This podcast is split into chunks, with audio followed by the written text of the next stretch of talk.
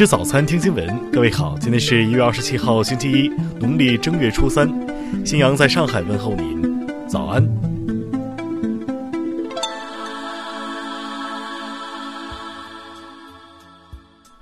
首先来关注头条消息。据央视报道，中国疾控中心在对新型冠状病毒溯源的研究中取得阶段性进展。该所首次从华南海鲜市场的五百八十五份环境样本中检测到三十三份样品含有新型冠状病毒核酸，并成功在阳性环境标本中分离病毒，提示该病毒来源于华南海鲜市场销售的野生动物。据悉，这些阳性样本分布在市场上的二十二个摊位和一个垃圾车，其中百分之九十三点九的阳性标本分布在华南海鲜市场的西区。经调查发现，华南海鲜市场西区存在野生动物交易，尤其是西区的七街和八街靠近市场内部的区域，存在多家野生动物交易商铺，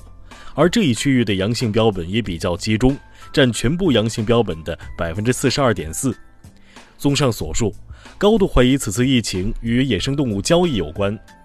对核酸检测阳性的样本，病毒病所采用冠状病毒敏感细胞系开展了病毒分离工作。从电镜观察、PCR 和深度测序结果均提示，成功从环境样本中分离到新型冠状病毒，进一步证实在华南海鲜城环境中存在着大量的新型冠状病毒 2019-nCoV。听新闻早餐知天下大事。民政部昨天发布公告，要求外地慈善组织。志愿服务组织在疫情应对响应终止之前，不派工作人员、不发动组织志愿者进入湖北省。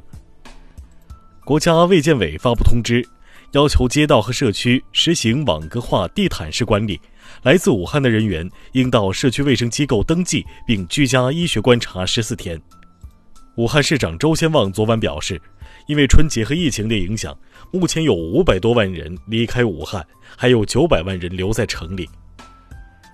截至昨天十九点，全国三十个省区市累计报告新型冠状病毒感染的肺炎确诊病例两千零五十一例，死亡五十六例，已治愈出院四十八例。交通运输部副部长刘晓明昨天表示，部分城市采取的一些交通限制措施不会影响整个城市的运行，老百姓的合理出行、生活物资和重点物资运输能够得到保障。据武汉市委常委会昨天透露。火神山医院建设正加紧进行，二月二号将整体移交军方。在建的雷神山医院也将于二月五号投用。为防止疫情经口岸传播，海关总署昨天发布公告，宣布重新启动出入境人员填写健康申明卡制度。国家卫健委高级别专家组成员、中国疾病预防控制中心主任高福昨天表示。目前新型冠状病毒变化差异非常小，小于百分之一，还需要进一步密切监测。下面来关注国际方面。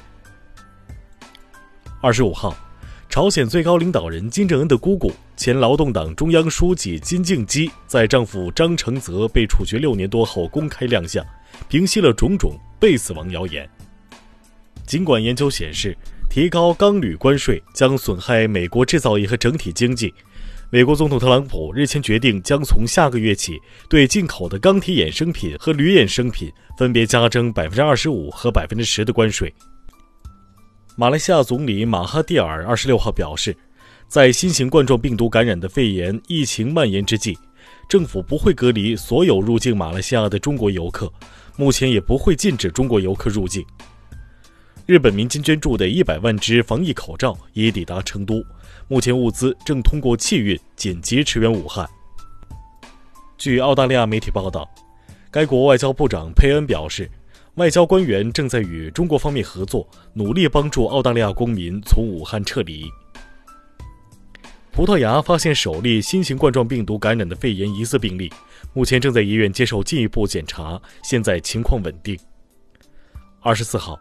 玻利维亚临时政府总统府部长兼外长努涅斯宣布中断同古巴的外交关系。苹果 CEO 蒂姆·库克日前在其认证微博上表示，Apple 将向相关组织捐款，以帮助受冠状病毒影响的人群。下面来关注社会民生。受新型冠状病毒肺炎疫情影响，武汉大学、华中师范大学等十八所湖北省内高校分别于昨天决定推迟本校春季入学时间，具体开学时间另行通知。浙江温岭市城南镇政府官方发布平台“温岭灵秀城南”二十六号消息，当地沙坳村村支书张夏友因瞒报家属武汉返乡信息被免职，并在全镇范围内通报。经上海市徐汇区文旅局区卫健委核实，近日在网上流传的武汉来沪旅游客人一行五人入住徐汇区曹溪北路建国宾馆，全部感染新型冠状病毒这一信息为谣言。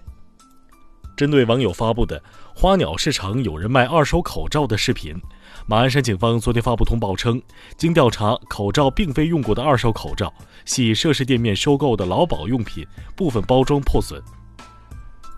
重庆一男子秦某日前为博人眼球，恶搞炮制重庆市新型冠状病毒感染的肺炎防控指挥部令第一号的谣言在网上散布，目前秦某已被警方行政拘留十天。下面来关注文化体育。澳网昨天展开第七日的争夺，在男单第四轮的较量中，费德勒以三比一战胜匈牙利选手弗索维兹，晋级八强。受新型冠状病毒感染肺炎疫情的影响，中国足协昨天表示，原定于今年二月在武汉举行的东京奥运女足预选赛 B 组赛事将移至悉尼举行。为防控新型冠状病毒感染的肺炎疫情。布达拉宫将从二十七号起闭馆。鉴于当前疫情形势，国产剧《大江大河二》暂停拍摄，在组人员原地不动休息调整，并将根据实际情况安排复工。以上就是今天新闻早餐的全部内容。如果您觉得节目不错，请点击再看按钮。咱们明天不见不散。